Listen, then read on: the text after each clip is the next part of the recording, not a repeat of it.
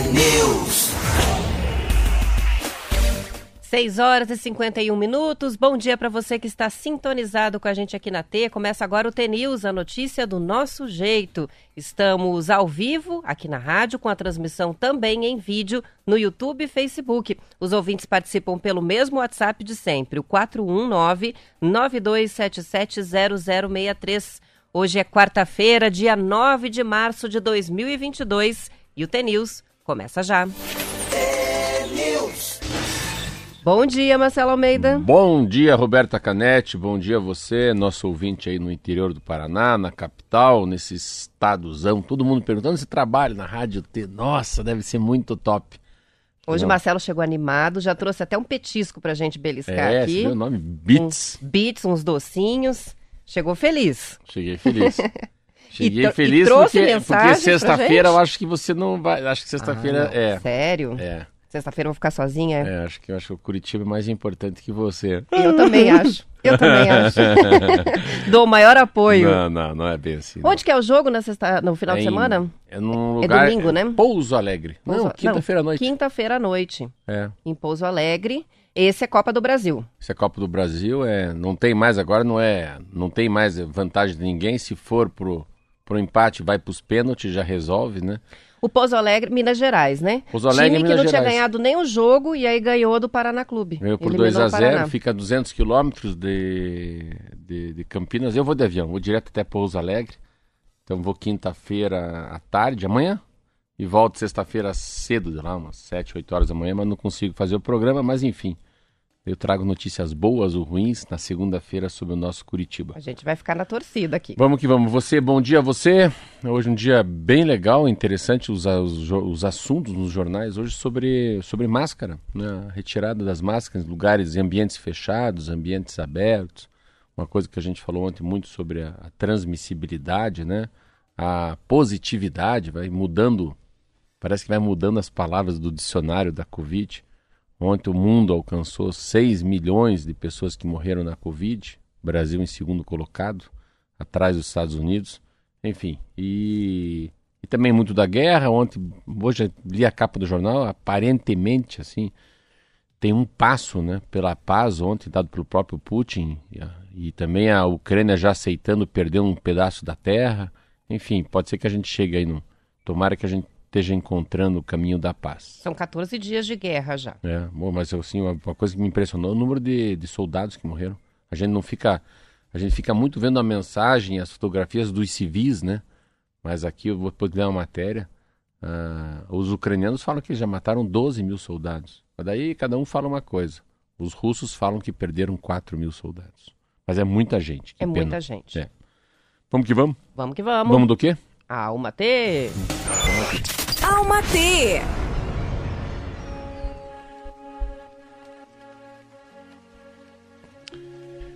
Amadurecer é a parte mais linda da nossa jornada. Os aprendizados se tornam lições que nos moldam e nos transformam em pessoas melhores. O tempo, o tempo nos ensina que algumas das certezas que carregamos com, com tanto orgulho podem e devem ser reinventadas. E o que realmente nos define é o nosso comportamento, é a nossa postura, nossa postura diante da vida e não as nossas crenças. Sabedoria, somente a, a sabedoria que somente a maturidade pode trazer, nos ensina a apreciar a beleza dos detalhes, dos momentos simples, mas cheios de tudo que nos é essencial. Então nos desprendemos de alguns caprichos, desatamos laços, laços que se transformam em nós, que sufocam e entendemos ser feliz é uma, apenas uma escolha, que só nós podemos fazer. Seja feliz. Van de Luz. Maravilhosa, como sempre. São 6 horas e 56 minutos e a gente começa falando de preço de combustíveis. A Petrobras decidir, é, decidisse né, levar ao pé da letra a política de paridade de preços de importação e repassasse a oscilação dos preços dos combustíveis no mercado internacional. O brasileiro estaria pagando hoje mais R$ 1,60 pelo litro do diesel e mais 80 centavos pela gasolina. Esse é o cálculo da Federação Nacional do Comércio de Combustíveis e Lubrificantes, FECombustíveis, para o Estadão. O preço do diesel na bomba seria, em média, 7,33 e da gasolina 7,40, contra uma média registrada na semana passada de 5,66 para a gasolina e 6,57 para o diesel. No Brasil, o preço do diesel está defasado em 51% e o da gasolina em 35% em comparação com os preços do mercado internacional. É que o Brasil está usando como referência o petróleo a 123 reais o barril. No mercado internacional, o barril já está cotado, ontem estava, né, acima de 130 dólares. Para evitar esse aumento, o governo federal está discutindo várias saídas, como subsídios, congelamento de preços e isenção de impostos. A Petrobras abastece 80% do mercado nacional de diesel. Os 20% restantes são importados. A reportagem é do Estadão.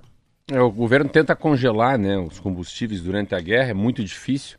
A gente falou dessa tal da paridade, né? No fundo, você tem um, um acordo com os outros países do mundo e que todo mundo vai ter que acabar seguindo. Então, tem a, a flexibilização, né? O sobe e desce do petróleo.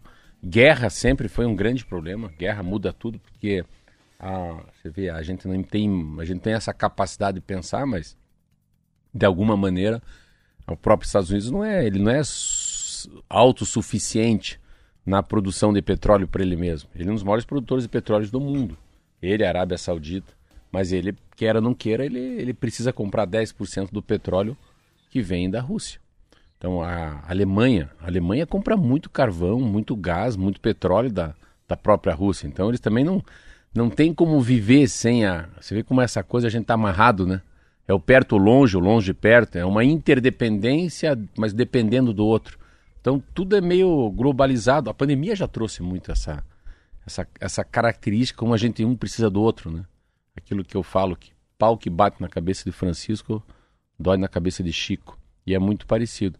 Então, a história do Brasil, que a gente já vinha com um sofrimento, né, com uma sofrência aí, em relação ao valor que é cobrado do diesel, da gasolina. A gente vinha um pouquinho antes do problema do frete, né? Se pensar que o Brasil foi parado, né? Aquela parada dos caminhoneiros no governo Michel Temer, aquilo já foi um, assim, um salve-se quem puder, que sai correndo. Caos. Sabe? Um caos.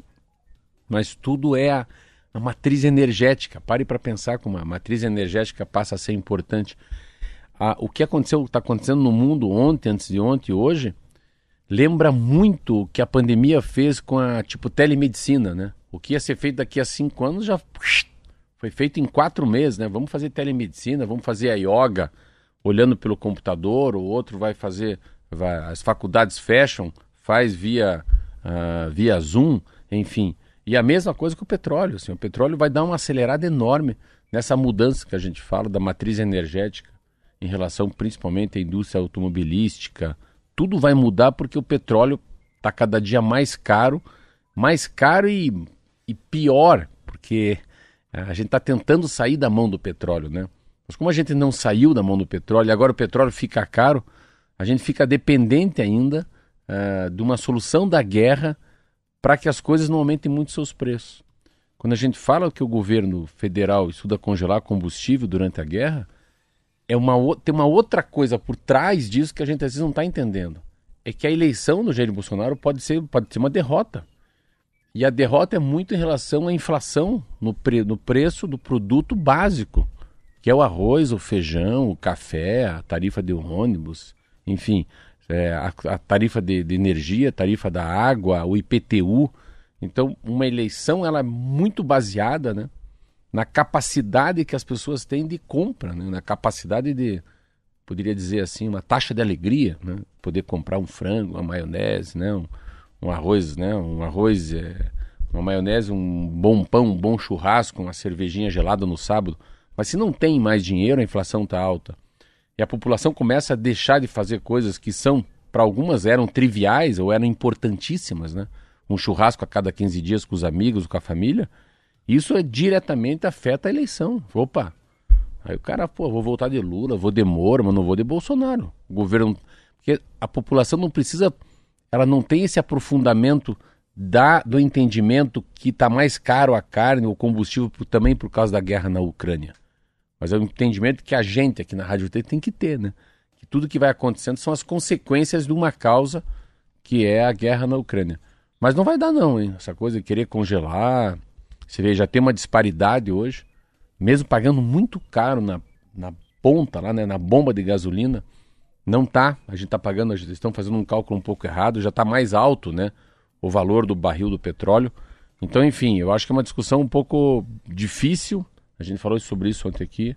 É, pode aumentar muito, sim, o petróleo. Estão achando que pode chegar até a 200 dólares o barril de petróleo, quando um, um número razoável seria 80 dólares, 60 dólares, pense, 60 para 200 dólares, né, a diferença. E petróleo é petróleo, porque o derivado do petróleo, né, plástico, tem tudo que a gente tem na vida, queira ou não queira, é o é derivado do petróleo. Mas vamos ver, eu acho que, a, que, que tem, por outro lado, uma paz que começa a ser, ser, ser analisada desde ontem, mas o governo federal, o Congresso Nacional, não vão conseguir fazer muita coisa, porque é uma para quem que fica essa conta, né? Essa história da viúva, né? Você acha que o governo Ratinho Júnior vai querer perder ICMS? Ou arcar com a... Você acha que o prefeito, o governador, um ano de reeleição de todo mundo... É vai um... dizer, vai bater no peito ah, e falar, pode vir. De, deixa com o Beck. com certeza não. Não. E ó, o noticiário sobre a guerra na Ucrânia tem chamado a atenção para os oligarcas. Os ouvintes devem estar acompanhando essa discussão. O grupo de russos que são muito ricos e que ajudariam a sustentar Putin no poder.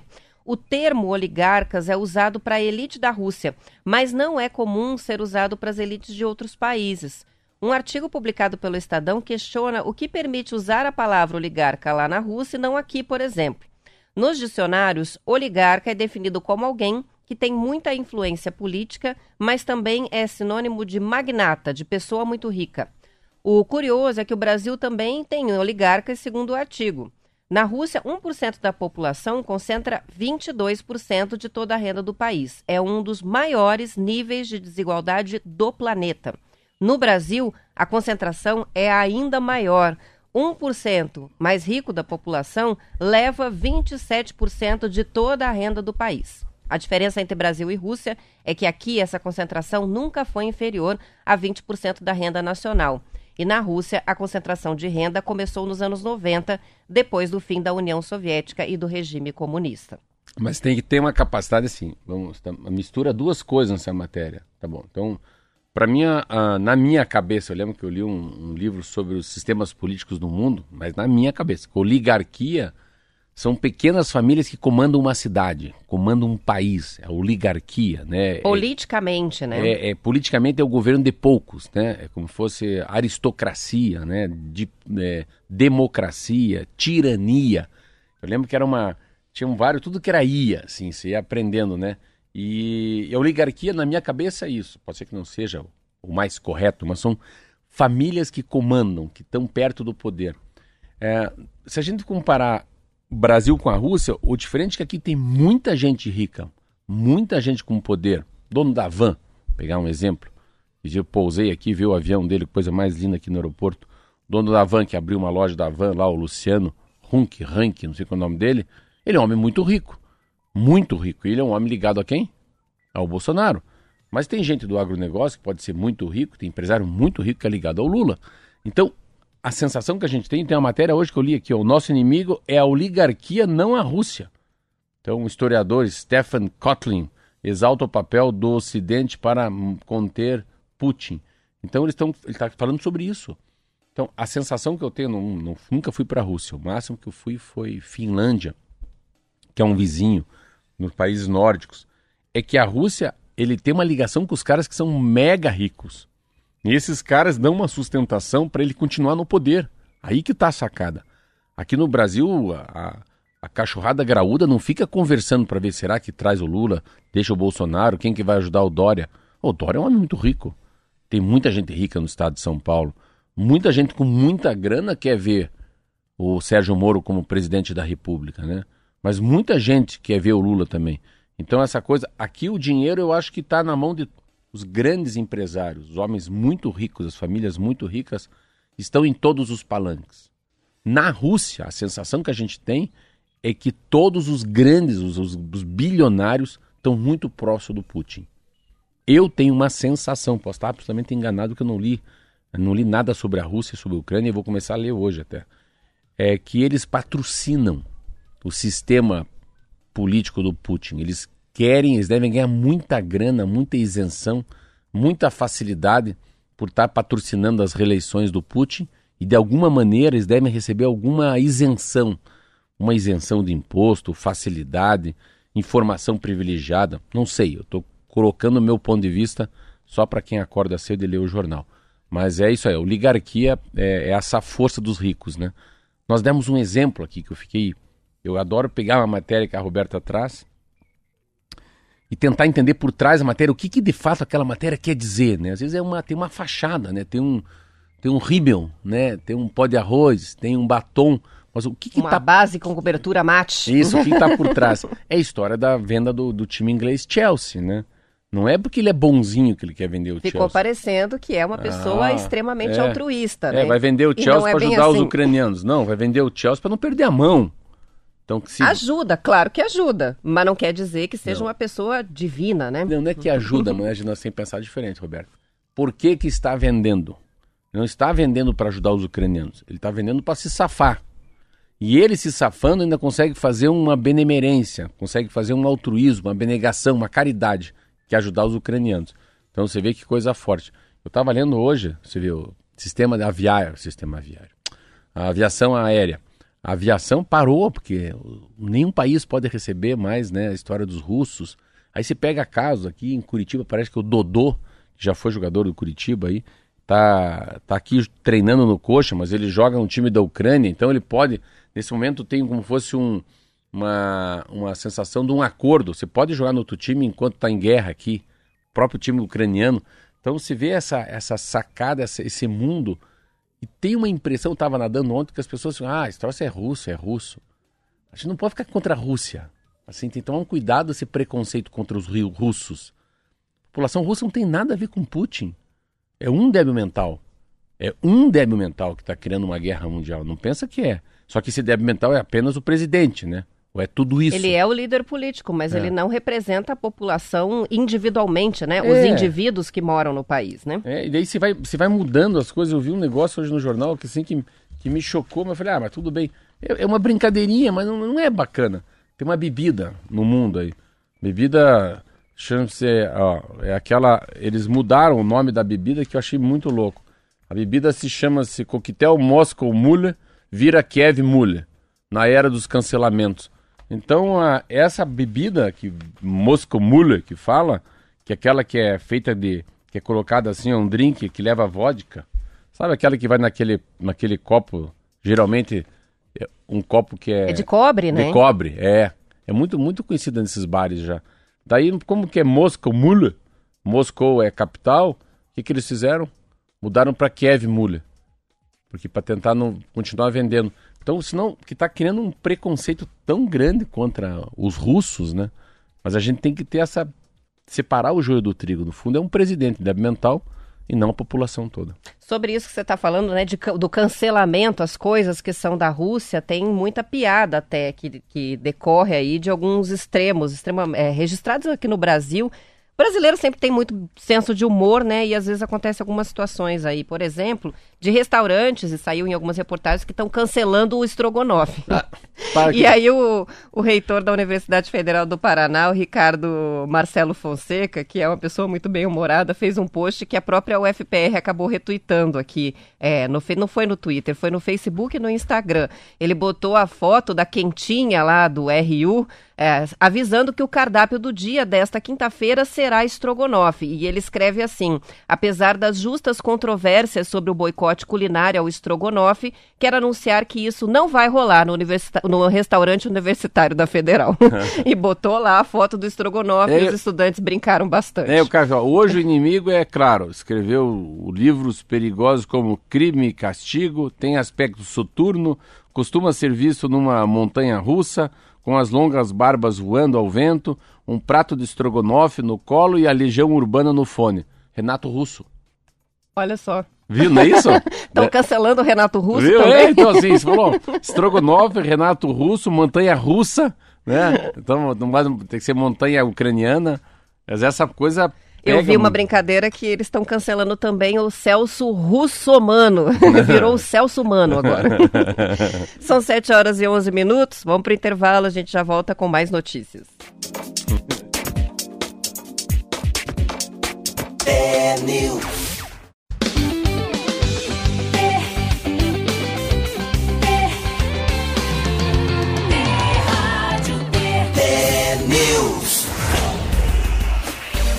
São 7 horas e 14 minutos. No intervalo aconteceu algo inusitado aqui no Nossa nosso Senhora, WhatsApp. Eu até quase chorei aqui. Olha só que legal. Adivinha quem mandou uma mensagem pra gente pelo WhatsApp?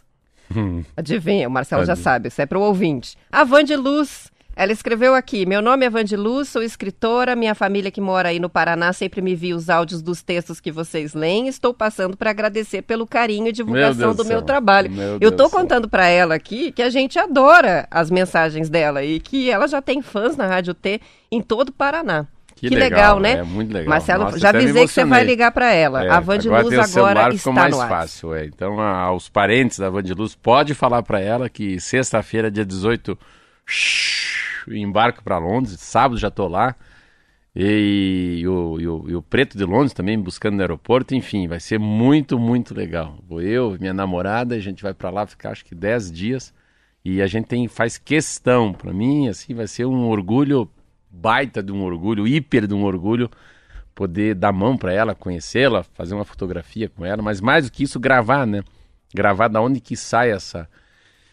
Da Ela vai ter que deixar pra gente de É. presente um dos textos gravados com a voz dela, pra gente colocar aqui É, depois, e né? da onde que ela tira, assim, né, essa inspiração, essa, né, essa, essa fonte que ela tem, essa, nessa, essa, essa, essa, é uma pérola, né? O que ela escreve é uma pérola, assim, porque é tão, é tão gostoso e assim, eu, eu brinco às vezes, tem coisas que nos engravidam pelo ouvido, né? É uma, faz um bem tão, tão grande pra gente, então fico muito feliz. Que legal, hein? Eu fiquei até arrepiado na hora que você falou que a Vande Luz estava aí no WhatsApp. Super legal. Eu recebi uma mensagem mais cedo de um ouvinte que conhece, né? a- acho que o marido da mãe dela ou a esposa do pai dela, e escreveu e pediu um número para ela mandar mensagem. E no fim ela já respondeu aqui e estamos com ela aqui no WhatsApp. Maravilhosa notícia. Tem participações de ouvintes chegando. A gente tem o Joel Barbosa de Campo Mourão dizendo: Marcelo, vai com o pé direito e traz a vitória do nosso coxa. O outro Joel, que participa todos os dias, só em falar de regulação de preço, o valor de mercado da Petrobras caiu 7% em 11 dias. Há oito anos atrás, ele diz, a Dilma congelou a tarifa de energia elétrica é, e oito anos depois estamos pagando o reflexo disso. Petrobras vai ser assim. Uma hora a conta chega, a opinião do Joel. Tem o Ellerson participando. Não seria a hora de baixar impostos e incentivar de vez a vinda de carros elétricos no Brasil? Falando sobre Uma mudança, né? Eu, É acho, eu acho que não mudança. consegue, a gente não consegue, a gente tem. Todos que falaram estão bem corretos. No fundo, não adianta ficar maquiando também, né? Mentindo para si mesmo, né? É, querendo segurar a tarifa e depois fica o preço para alguém pagar daqui quatro anos. Então, o que a Dilma fez foi muito disso também. Ela segurou muito, muito. É, até a história das pedaladas, a Dilma foi. A história da Petrobras foi muito forte nas costas dela por causa do petrolão, do esquema de corrupção, mas de conter os preços. É assim, não é conter o preço, é subsidiar, né? É, faz de conta que tá tudo tá muito bem e vai jogando né, sujeira para baixo do tapete. Por outro lado, é, essa mudança, como alguém ele acabou de dizer, nosso ouvinte, essa mudança de matriz não é tão fácil. A gente estava conversando aqui na rádio, eu e a Roberta, sobre essas plantas que foram fechadas. Né? A gente tem que ter essa, essa, essa capacidade da gente entender, entender que a mudança é muito lenta. Ontem eu estava falando aqui na rádio que eu fiquei chocado imaginar que 40% eh, dos insumos na produção de todos os catalisadores dos automóveis do mundo são oriundos da Ucrânia. Então, assim, meu Deus, cada 10 carros que a gente vê na rua de Campo Mourão, de Cascavel, de Curitiba, né, de Londrina, ah, de Jardim Alegre, qualquer cidade do Paraná, ué, isso aqui é- tem componentes que vieram da Ucrânia. Então, o que essa guerra nos traz, eu acho que é importante para cada um de nós, né, é quanto a gente precisa ser mais local, assim. Se eu fosse o Ratinho Júnior agora, o próprio Bolsonaro, você vê como a gente pode se fechar, a gente deve ou deveria ser um pouco mais egoísta mas no sentido lindo da palavra, né? O egoísmo, a gente fala muito que a gente tem que se amar. Seja um pouco egoísta, se ame para amar muito o outro também.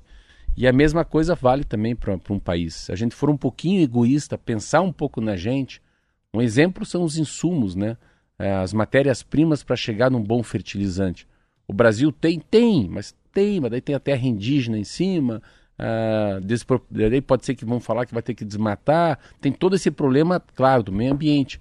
Mas o Brasil não precisa da Rússia para ter insumos né, para a produção de fertilizante. A gente ouve muito o Brasil falar que a gente depende dos hermanos né, para comer um pão francês. A gente precisa do argentino para comer pão francês, né? São dois países, mas não um país só. Mas por que, que a gente não consegue, de alguma maneira, demandar né, uma nova política de trigo, a gente não depender dos argentinos para fazer o nosso pãozinho francês? Então, é uma, a gente tem que ter uma capacidade de pensar na gente, eu acho, nesse momento. Em tudo que a gente pode ser autossuficiente. Eu dei aqui como exemplo, sempre dou a padaria porque é, um, é o meu mundo, é meu, é meu habitat, é minha caverna, né, uma padaria, mas eu fico muito feliz quando vejo que o leite vem da Castrolanda. E a Castrolanda é uma cidade que tem Castro e que tem os holandeses e que fica perto de Ponta Grossa. Eu fico muito feliz quando eu peço lá um misto de queijo branco e o queijo branco vem de Vitimarsum. Vitimarsum é uma região perto de Curitiba, que também é no Campos Gerais, que fica perto de Palmeira e que tem um queijo maravilhoso.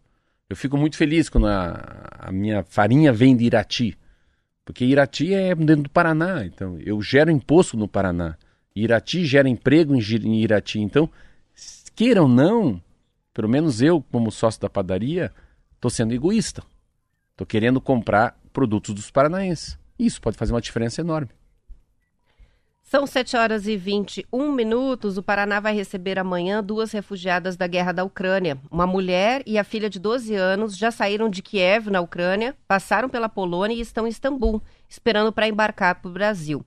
Elas são sobrinhas do padre Teodoro Hanix, da congregação de São Basílio Magno, que está organizando essa viagem. O padre contou ao portal Bem Paraná, Marcelo, que as duas são a mulher e a filha de um sobrinho dele que mora em Moscou. Com medo da perseguição, elas retornaram a Kiev e a situação piorou ainda mais. Por segurança, o padre pediu que os nomes das duas não fossem divulgados. Segundo o padre Teodoro, as duas vão ficar hospedadas em um apartamento em São José dos Pinhais até que uma casa seja providenciada. Ele também já está procurando uma escola para a menina que fala inglês. Mãe e filha já estiveram no Brasil algumas vezes e por isso escolheram ficar aqui agora. Mesmo assim, estão destruídas, segundo o padre, por terem que deixar as casas e os familiares. Não há notícia de outros refugiados da guerra da Ucrânia que tenham chegado ao Brasil. Na opinião do padre Teodoro, os refugiados preferem locais mais próximos da Ucrânia porque esperam poder voltar para casa em breve quando a guerra terminar. A Polônia, né? A Polônia é um grande país, né? Tem esses corredores humanos, a retirada ontem foi muito grande, a capa hoje do jornal é impressionante o número. E também já falam em quantos milhões de refugiados ucranianos, né? E crianças estão alcançando as fronteiras. Então é, é muito é muito curto, é muito pequeno o número de pessoas que saem, né? Pensa, ela tem que vir para o Brasil e mas daí é uma relação muito mais de parente, né? Uma relação muito mais de sangue, né? Do contato que o padre tem, né? Então isso é um é, essa, essas duas pessoas, a mãe e filha que vêm para cá, é um, isso aí é um baita de um privilégio, mas por outro lado também é um baita de uma dor, né? Você largar teu país, a tua língua, a tua casa, os teus parentes, eu acho que é, é mais grave para ela que vem para o Brasil do que vem para a Polônia, porque vai que a guerra é passageira, voltam rápido, né? Mas enfim, eu acho que é interessante essa coisa dos refugiados, né? Assim, eu qualquer coisa que me pedissem assim para uma família de de ucraniano eu faria. Qualquer coisa. Assim. Empresta teu carro, empresta tua casa, você arranja um emprego temporário na prestinaria, qualquer coisa, independentemente da idade, né? Mas eu acho que aqui no Brasil, em geral, eles encontrariam ou, e vão encontrar um acolhimento muito grande, né? Meu Deus. Há uma simpatia muito grande do povo brasileiro com relação a, aos ucranianos, né? Uma comoção muito grande. E no Paraná é Paraná terra de é... ucraniano, né? Não, então... Paraná, com essa guerra da Ucrânia, o Paraná, nossa, o que ficou falado do Paraná, qualquer televisão nacional aparece, né? O número de ucranianos que moram no estado, que é muito legal. Muito, é assim, é, uma, é, é um estado que receberia todos de braços abertos porque a gente já tem essa, né? No sangue a gente já tem aí ó, o sangue ucraniano por causa da imigração. Olha que legal essa matéria que a Marlete separou aqui para gente. Será que é possível ensinar compaixão e resiliência? O médico brasileiro Marcelo Bento Soares... É compaixão, resiliência ou compaixão e empatia? E resiliência. Vocês mudaram a matéria? Eu li outra. Não então, é vamos embora. O título vamos diz embora. empatia, mas é resiliência da pesquisa. O médico brasileiro Marcelo Bento Soares, que é diretor de pesquisa da Escola de Medicina da Universidade de Illinois, eu não sei como é que fala. Illinois, Illinois, nos Illinois. Estados Unidos. Illinois, Vamos nos. Estados Unidos, acredita que sim. Ele é especialista em câncer, mas também ministra o curso de extensão Compaixão, Resiliência e Inteligência Emocional para médicos e executivos, além de lideranças de outras áreas. Ele já treinou de policiais a professores da rede pública dos Estados Unidos, também liderança da Fundação Dom Cabral em Minas Gerais. Segundo ele, algumas pessoas reagem melhor do que as outras quando submetidas a crises e estresse. Mas o médico acredita que os elementos essenciais para o bem-estar emocional podem ser aprendidos e que quatro fatores são essenciais para alcançar o bem-estar e a resiliência. O primeiro é a atenção, a capacidade de manter o foco numa situação, e o segundo é a conexão, é uma habilidade que nos permite sentir compaixão e gratidão. O terceiro é o discernimento, a capacidade de não se limitar a um fato em si, mas reconhecer e avaliar outros fatores associados. É uma habilidade que nos ajuda a entender e aceitar as próprias falhas. Propósito é o quarto elemento. Em reportagem do jornal o Globo, Soares explicou que pro- ter propósito é criar uma meta, um norte definido para seguir em frente. Todos esses elementos combinados nos fortalecem. Outra questão que o médico levanta é que a empatia e a compaixão não são a mesma coisa. Empatia é instinto e compaixão é consciência e, portanto, pode ser desenvolvida. Marcelo Bento Soares vai ministrar um curso no Brasil no mês de maio, lá no Rio de Janeiro. Ah, esse é um assunto para te falar durante meia hora aqui. Ah, começa pela, pela eu acho, eu acredito muito que é, também é, é- ela é aprendido, né? Você, se aprende, você tem que ter um, um chip, você, você prepara teu corpo, é, a vida vai te preparando, teus pais, as mães, os amigos, a escola, a ter capacidade de receber um dia uma semente chamada empatia, compaixão, ah, propósito. Mas assim, o campo tem que ser muito fértil, muito fértil, né? É uma capacidade de que a vida vai te dando de ser águia e não galinha. A capacidade de se imaginar que tudo passa, né? Aí é Kairos e, e também Cronos, né? A cronologia, mas aquele momento que se vive. É, a capacidade de saber que aquilo é muito pequeno, aquilo é ínfimo no tamanho no tamanho que é o mundo e como é que como é que o Espírito Santo, como é que Deus agiria naquele momento, né? O discípulo de Deus, o discípulo da qual que é o, o que se faz na hora do, do desespero. Se fala assim muito de empatia, de compaixão, né? A empatia é a capacidade de você entender o olhar do outro. O que, que é empatia? É você se colocar de fato no lugar do outro, que é muito difícil porque você não é o outro. O David Hume fala isso, né? O que, que é o feeling, o que, que é impressão, o que, que é o sentimento, como é que eu vou... O que será que a Roberta Canetti está pensando dentro da cabeça dela, já que a gente não consegue ver a motivação, que é uma janela que se abre dentro da cabeça, uma porta, né? Será que, a- será que ela está entusiasmada? Será que ela está com Deus no coração? Isso é empatia, você tentar ler o outro por dentro. E se colocar no lugar da pessoa, né? Então, eu tenho que ter empatia. Ou, porque se você tem empatia por você, pode ser que eu, eu faça uma ação que, meu Deus, como é que ele sabe que eu queria que fizesse isso? Que gentil dele fazer isso. Essa era a minha preocupação. Nesse caso, eu queria que ele pegasse a minha mão e pegou. Então, é, é ler o outro. Compaixão é, é pós. Para mim, compaixão já é, é a dor pela dor. Aí é diferente. Você está mostrando que você está com dor. Ah, aí você está com dor, você está sofrendo. Eu fico com compaixão de você. Compaixão é a dor pela dor do outro. Mas daí já está explícito que você está com dor. A empatia é muito mais profundo. Porque a empatia a gente não se conhece, você tem que ter empatia para ler essa pessoa, mas sem saber de quem ela é, de que ela é filho, se ela é casada, se ela é drogada, se ela é católica, se ela é evangélica, se ela é mãe, se ela é só filha. A empatia é muito mais difícil, né? E daí a resiliência é uma coisa que a gente fala muito, que é uma palavra que ficou meio assim, moderninha, tem que ser resiliente. Resiliente, no fundo, é uma capacidade de você não se dobrar. A resiliência. Vai, não se curve. É, não tem mimimi. A figura é, que a gente co- consegue colocar para explicar a resiliência, que eu acho mais fácil, é a da mola.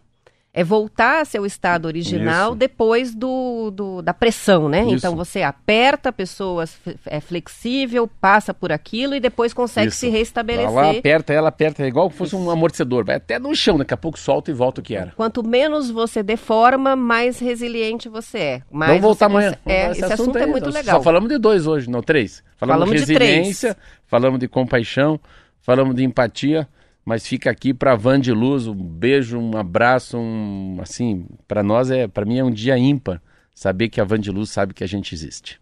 Muito legal. São 7 horas e 29 minutos. A gente vai encerrar a edição estadual. Depois do intervalo, continuamos para Curitiba e região metropolitana aqui na Rádio T. A transmissão no YouTube segue até as 8 horas da manhã. Amanhã, às 10 para as 7, estaremos de volta os dois, né, Marcelo? É só na sexta que o Marcelo vai estar, é, provavelmente, comemorando a vitória do Curitiba na Copa do Brasil. Aos que ficam, até amanhã. Tchau, tchau, até amanhã.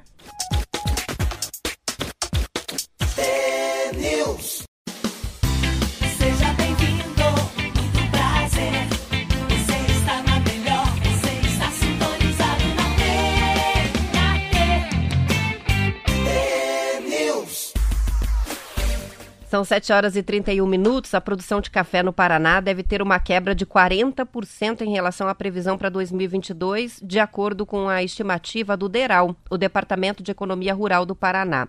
A expectativa era de que os produtores paranaenses produzissem um milhão de sacas neste ano, mas com a geada no inverno do ano passado, houve redução da área em condições de produzir o grão. As condições climáticas, tanto a geada quanto a estiagem, são um motivo para o aumento do preço do café moído para o consumidor final. O valor do produto subiu mais de 50% nos últimos 12 meses, de acordo com indicadores nacionais de inflação. Esse foi um item que a gente sentiu falou? muito, falou? 50%. É, dizer 50%. Eu tava vendo essa conta esses dias. É, é impressionante, assim, né? Você via o café.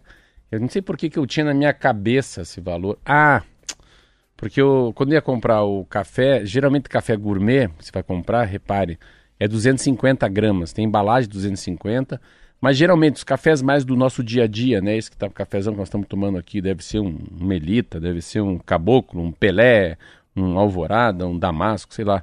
É um café que vende em 500 gramas. 500 gramas, sempre ficava olhando assim na prateleira do mercado, quanto custa será o café? E 500 gramas de café custa 10 reais, uma coisa assim, 9,50, 8,50, 90.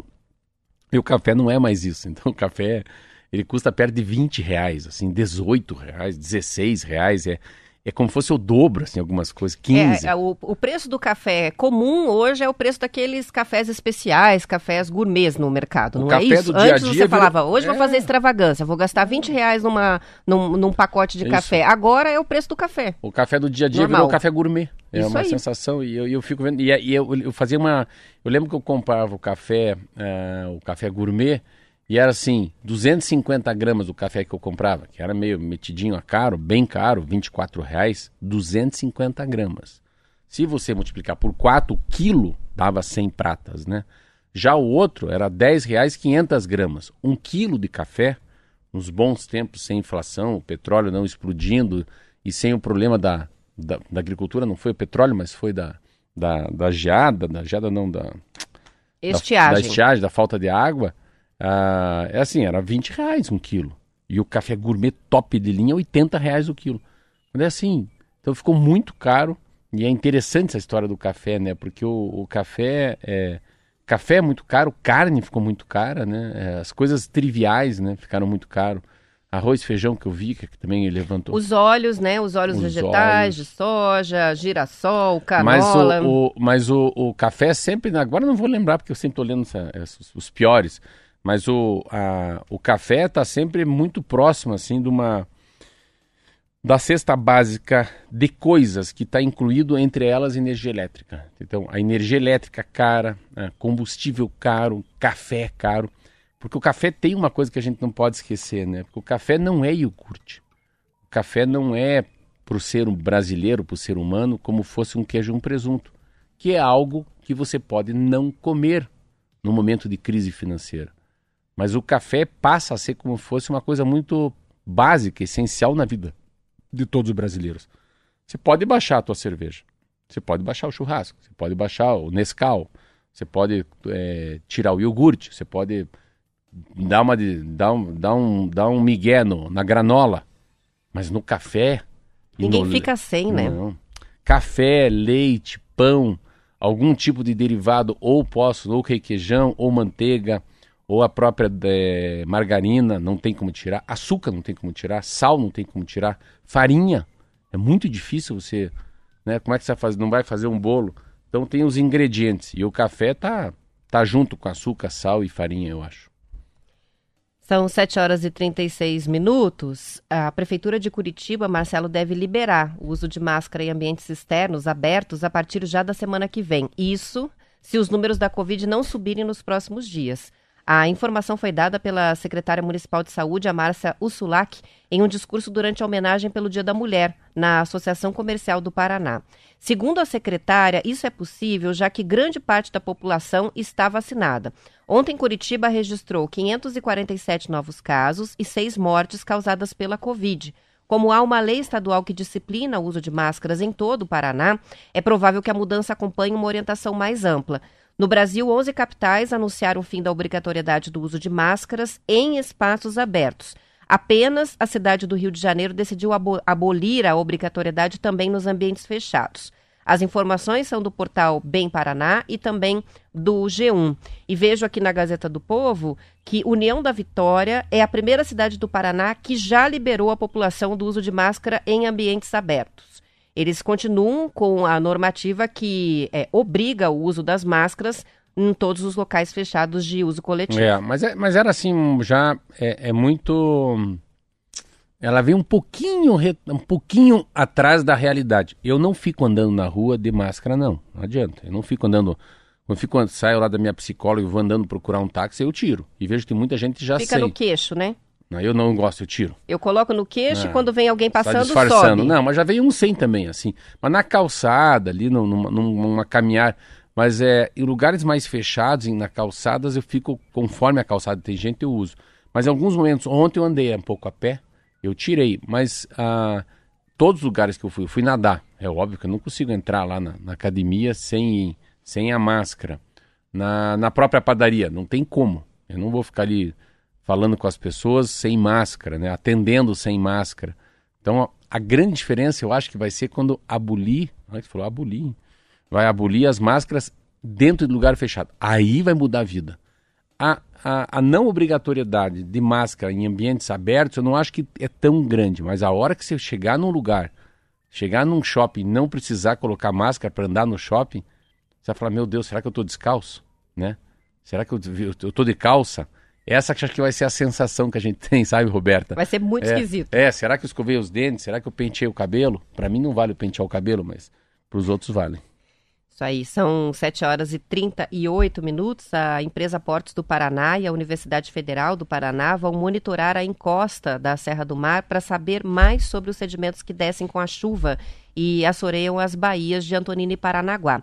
Os pesquisadores vão analisar a quantidade de sedimentos que vão parar dentro dos rios de acordo com o tipo de cobertura vegetal presente em cada localidade. Com isso, a expectativa é estimar se a recuperação de áreas degradadas é capaz de reduzir a necessidade de dragagem de manutenção nos portos paranaenses, preservar o meio ambiente e gerar novas fontes de renda para os proprietários de terras em áreas degradadas. A terra que desce das encostas da Serra do Mar, especialmente daqueles pontos com pouca vegetação, cai nos rios que desagam nas baías de Antonina e de Paranaguá, que vão perdendo a profundidade.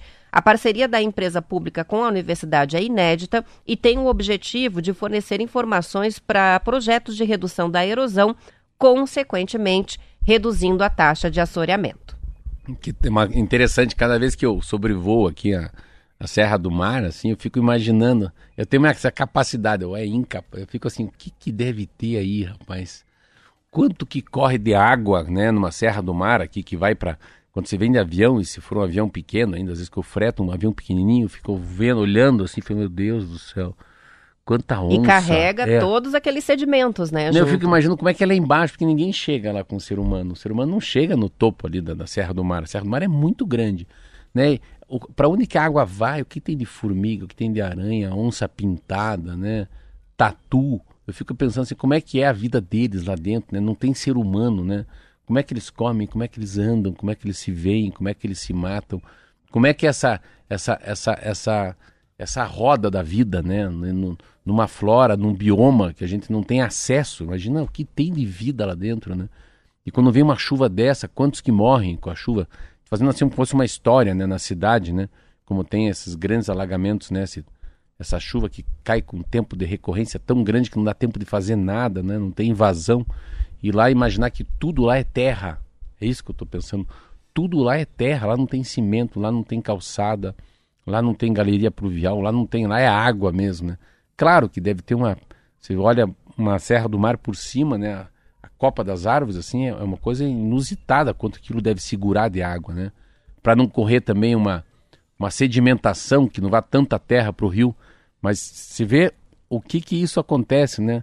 Tem um reflexo lá embaixo no assoreamento do rio, não é isso? Não? Isso aí. Muito legal, esse estudo é muito Carrega legal. tudo, todos os sedimentos e acaba é, alterando o calado, né? Como a gente a profundidade eles têm que fazer daí aquele dragagem, que são operações caras, trabalhosas, que Sim. interrompem muitas vezes até o fluxo de navios, carga, descarga nos portos. Então, É um preço, é um preço altíssimo, né? O, a o falta trabalho de cal... preventivo ali é, super recomendado porque a mesmo. falta de calado, às vezes a competitividade, né? Entre um porto e o outro é muito em relação ao calado, né? Pense, não, não podemos receber mais do que isso. O calado, o canal está curto, então a- velocidade com que os barcos entram, né? O calado, aquele barco não tem calado, ele, ele é tão, o calado é muito baixo, então vamos para o Porto de Santos, vamos para Itajaí, vamos para São Francisco. Com certeza o calado, né? Do canal é um, deve ter um poder de competitividade muito grande. São 7 horas e 42 minutos. O nosso ouvinte Danilo tá mandando pra gente aqui o aviso, Hum. é, inclusive com o convite, de um lançamento de documentário que eh, está previsto para hoje à noite, que é o documentário O Legado do Pirata Zulmiro. Ah. Essa é uma história é, do Pirata Zulmiro, é bem tradicional aqui de Curitiba, né? Não sei se os ouvintes conhecem, mas é uma lenda é, de um cidadão britânico que viveu em Curitiba lá no século XIX Olha. e diz a história que ele teria escondido um baú cheio de joias de ouro em um túnel que fica num velho cemitério no bairro das Mercês. É, esse baú já foi procurado muitas vezes, vários paranaenses, forasteiros já foram lá para ver se realmente existe, não encontraram nada, acabou entrando no rol de lendas urbanas é, da cultura curitibana. Não sabia Mas- dessa. Pois é, essa história do Pirata Zulmiro é muito legal. E, enfim, diz o seguinte, né? É, que é um filme que conta a história do último capitão pirata do século XIX, que veio se esconder no sul do Brasil há 190 anos. E é um documentário com vários depoimentos, um filme que apresenta, diz aqui, a maior história de tesouros e piratas do mundo. e uma aventura que atravessou séculos. Bem curioso. Na Cinemateca de Curitiba, hoje o lançamento, eles vão fazer várias sessões, né? Às 7, às 8 e às 9 horas. É uma produção daqui e que vale a pena divulgar sim. Como é que é o uma nome? É o, o, o legado do pirata Zulmiro. Zumiro. Zulmiro, isso aí. Legal, essas É que nem a história da loira fantasma. É. Você sabe tá. que toda vez que eu passo na Praça do Gaúcho, eu lembro da Loira Fantasma, Ah, porque é? eu li, depois ouvi, então eu fico imaginando o taxista, a Loira Fantasma chega, mandei pra Barreirinha, na minha cabeça é assim essa história, pode ser que nem seja Barreirinha. Ela some, daí ele conta pros amigos, vi uma Loira Fantasma. Tem a impressão de que a loira fantasma, ela pegava táxi lá no cemitério do Água Verde. É? E não no cemitério municipal. Mas você, vê, mas você vê como que é a lenda. Você vê como é que é essa história, não importa muito. Eu viajo na história do, do, do cemitério do. que é na frente do bar do Pudim. E o Pudim é seu Félix, que ainda é vivo, que é meu amigo taxista. Que era o 433 na porta, até isso eu lembro. E ele. Daí eu ficava achando que era o Pudim. Na minha cabeça, desde muito meni- menino andava de táxi. E aqui, sempre que eu passo pela Praça do Gaúcho à noite, me dá muito medo. Eu falei, vai que a loira tá aí, né?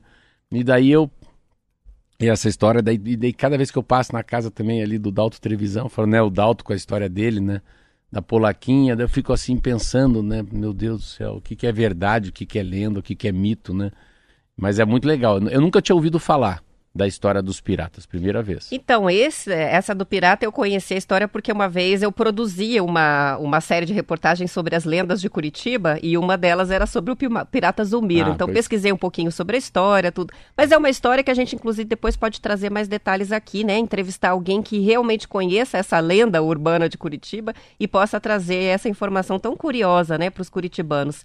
É, não é a única lenda é, que a gente tem, mas é uma das mais famosas, embora a gente não saiba os detalhes, né? Mas é igual comida, né? Zumir, Igual comida. é bem- coisa Pega, bem daqui. É, sobremesa do Bar Palácio, Mineiro de Botas.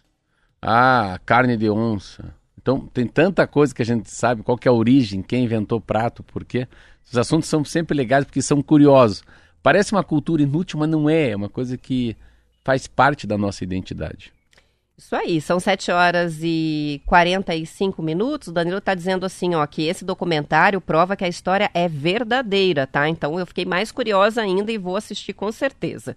Os eleitores que pretendem votar nas eleições de outubro deste ano têm quatro meses para regularizar a situação na Justiça Eleitoral.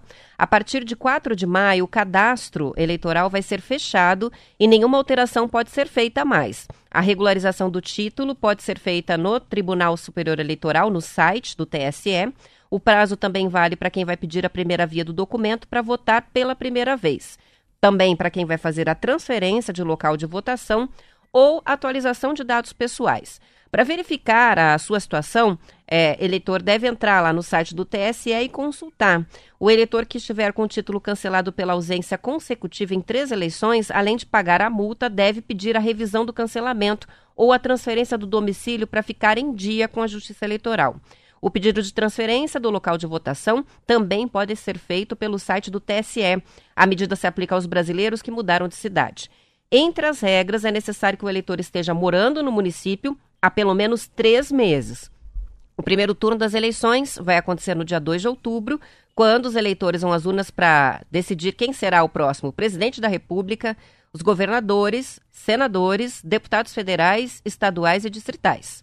Onde houver segundo turno, esse vai acontecer no dia 30 de outubro, nosso mesmo mês, né? mesmo mês. Lembra que antigamente era 15 de novembro, o segundo. É verdade. né? Dava um intervalo, parece maior, É, né? Mas tá, é, mas tá um pouco antes também, 2 de outubro. 2 de outubro, 30 de De outubro? outubro. Outubro? É do 2 de tru- outubro e 30 de novembro. outubro. É difícil é. falar 30 de outubro. É, tá muito, tá muito ucraniana. O russo falando. Mas a, a- essa eleição é uma eleição muito atípica. Eu não sei também, agora vamos falar sobre cada um, né? Eu não sei se é eu, não sei se é eu, às vezes eu fico pensando, será que é eu mudei tanto assim, né?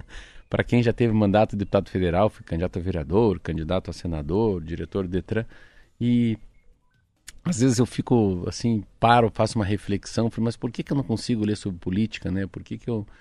A preguiça quando vem alguém querer falar comigo sobre eleição, eu, ai meu Deus do céu, não tem outro assunto pra gente falar. Eu fico imaginando se eu que fazia parte da política, fiquei 20 anos nessa roda de pedindo voto indo para Brasília, tenho pavor de política, eu fico imaginando que às vezes a gente faz pesquisa, ah, os jovens não se importam com a política. Cara, se eu que tô velho, assim, eu não consigo nem. Eu venho uma matéria sobre política aqui, eu tento fugir da matéria. Eu fico imaginando uma pesquisa, se a gente for fazer uma qualitativa, Roberta, para ver o que, que as pessoas pensam da política. Como deve ser um negócio tão distante né, do dia a dia da gente. Ainda mais com a história da pandemia, da guerra, do desemprego, né, do aquecimento, aquecimento global.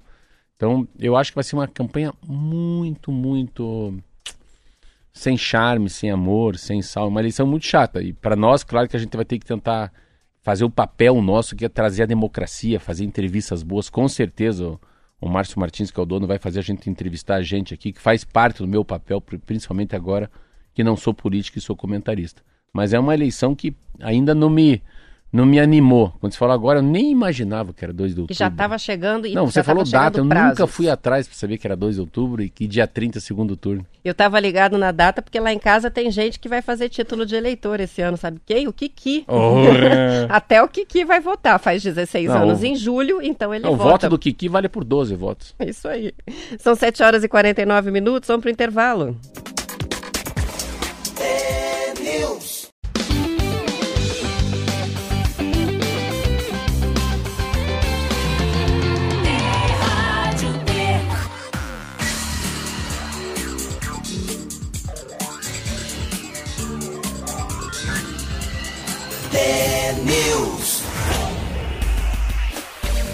São 7 horas e 51 minutos. Curiosa reportagem que foi publicada hoje aqui no portal Bem Paraná com relação à carteira de habilitação dos novos motoristas jovens. Está mostrando um levantamento que a procura pela primeira habili- habilitação para dirigir caiu 83% no Paraná.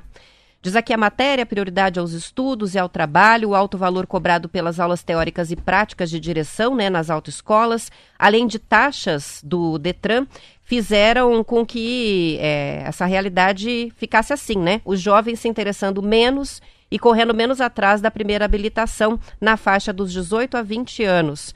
É, a procura dos novos motoristas nessa faixa etária é que caiu 83%, isso no último ano.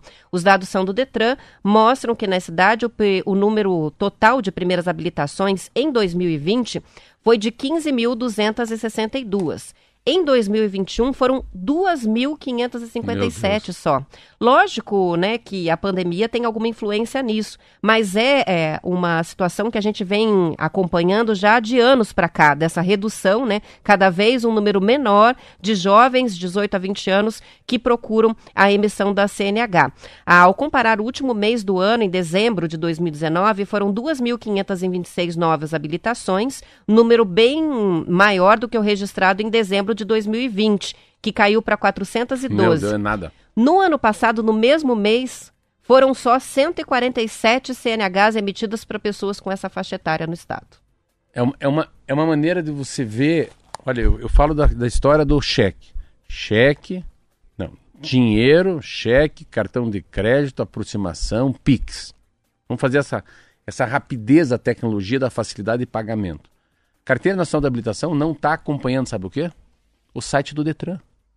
Queira ou não queira, documento nem tem mais. Se é RLV, a gente não pega, o documento não vem mais. Pro... Você já tem, você tira em casa, você imprime o boleto, você paga seguro obrigatório, ah, você pede a segunda via pelo, pelo, pelo site. Veio aqui o Larso, falou pra gente. Cada dia é menos barriga no balcão no Detran. Mas é rudimentar. É quase da idade média tirar a carteira nacional de habilitação. Porque não, não, não, não fez a mudança que era precisa ser feita. Mas a mudança, não que uma mudança. Eu não sei qual é a mudança, porque eu não tenho 18 anos de idade. Mas as pessoas têm que entender, e o Detran tem que entender, que as pessoas nascem diferentes por gerações, com outra capacidade, com outro DNA, com outra pegada, com outro feeling, com outro touchable, com outra empatia, com uma outra maneira de ver o mundo, de ouvir música, de dançar, de se relacionar, de, de, de ver o que, que, o que de fato é importante para eles. Então, você e eu, a gente fala muito, eu tenho filho de 15, filho de 17, filho de 19, tenho filho de 23. Cara, é uma, é uma fauna aquilo, aquilo é uma flora. Cada um pensa de um jeito. E tá fora do, do esquadro, tá fora do radar ter carteira nacional de habilitação dessa maneira, fica lá na teoria. Eu fiz curso de reciclagem. Eu fiz curso de reciclagem lá no Detran, fiquei seis meses sem carteira. É absolutamente para pagar pena. Então não é para aprender, para sair bambambam bam, bam no trânsito. Tinha que ser sair de lá um motorista não, melhor, mais o consciente. curso de reciclagem, tinha que entrar num parque de diversão. Tinha que entrar numa pista, uma pista de automóvel lá no autódromo, capotar carro, sei lá, inventar, andar de moto de costas, fazer alguma coisa, aprender sobre aerodinâmica, aprender sobre a lei da física, aprender sobre frenagem, a gente pegar um carro e já sair rodando no, no carro na água, sei lá, tô falando umas besteiras, mas assim, eu fui lá fazer o curso de reciclagem por penalização. Eu fui preso. Isso é a mesma coisa que o cara é preso. O cara é preso porque o cara tem que pagar. Por que, que a gente tem que ficar lá faz, fazendo um curso de 50 horas? Para aprender a dirigir melhor? Para mudar o comportamento no trânsito? Não, é uma pena. Entende? Tudo bem. Então, isso é uma penalização? É, entendo. De castigo você vai ficar o final de semana inteiro com sol no verão sentado numa cadeira. Tudo bem. Mas podia botar o chapéuzinho de burro, virar com a cabeça para a parede lá e que dava na então, mesma. Fica quietinho, fica pensando. Você vai pensar, seu Marcelo Almeida, seu idiota. Fica falando no telefone no celular, para onde tem estar e não liga o aplicativo. Não presta atenção é, no É radar. burrinho? Fica sentado, seu burrinho. Põe, não, põe a orelhinha de burro aí.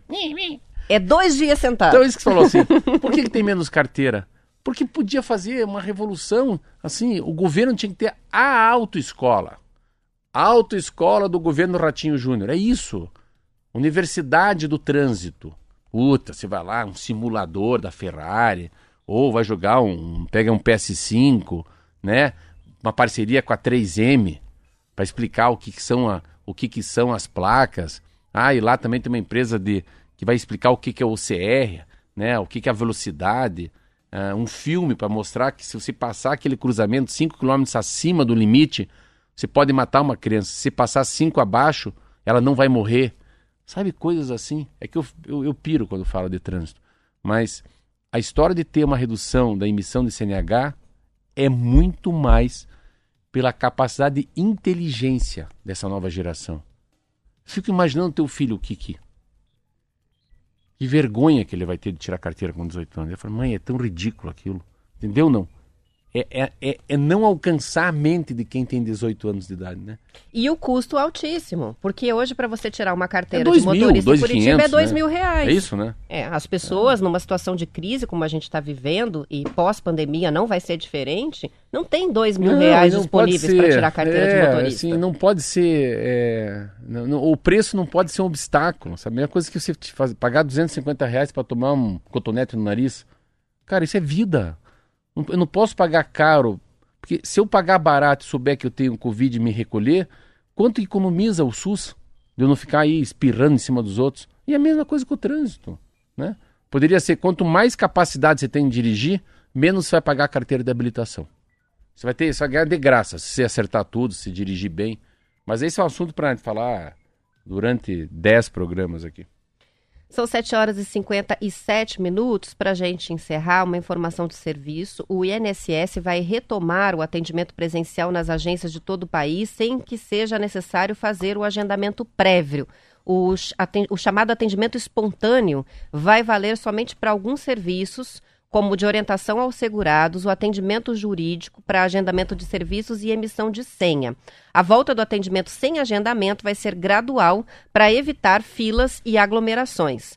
As agências da Previdência Social foram fechadas no fim de março de 2020 com o avanço da pandemia de coronavírus. Quando reabriram, essas agências mantiveram o horário reduzido e também o agendamento. Agora foi iniciada, então, a normalização das rotinas. Aos pouquinhos, né, os serviços voltando ao que era antes, né, mas com algumas exceções, né? Há coisas que nunca vão voltar a ser como eram antes porque a gente descobriu que não precisa. Não, é. Muitos atendimentos presenciais que eram desnecessários. Mas no caso do INSS, está aí, então, é, vai começar novamente aquele atendimento que você chega, é, espera na fila até a abertura, pega a senha para ser atendido logo em seguida, sem precisar é, conseguir o horário, né? Fazer o agendamento pela internet. Os órgãos públicos, né? Muita coisa que a gente fica imaginando, né? O número de funcionários públicos federais, estaduais, né?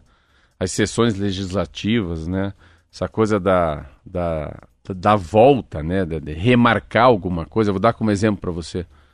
Quando eu ia, quando eu ia no HCOR, que eu faço aqueles exames de, de coração, esse check-up, agora não é presencial mais. Ah, é? Antes você volta lá para falar com o médico. Ele pega, coloca todos os seus exames e explica. Agora é por telefone. Você vê. Então você, o, o laudo dos exames é lido, falado pelo Zoom. Você não precisa voltar para São Paulo para falar com ninguém. Porque não precisa mesmo, né? Não precisa mesmo.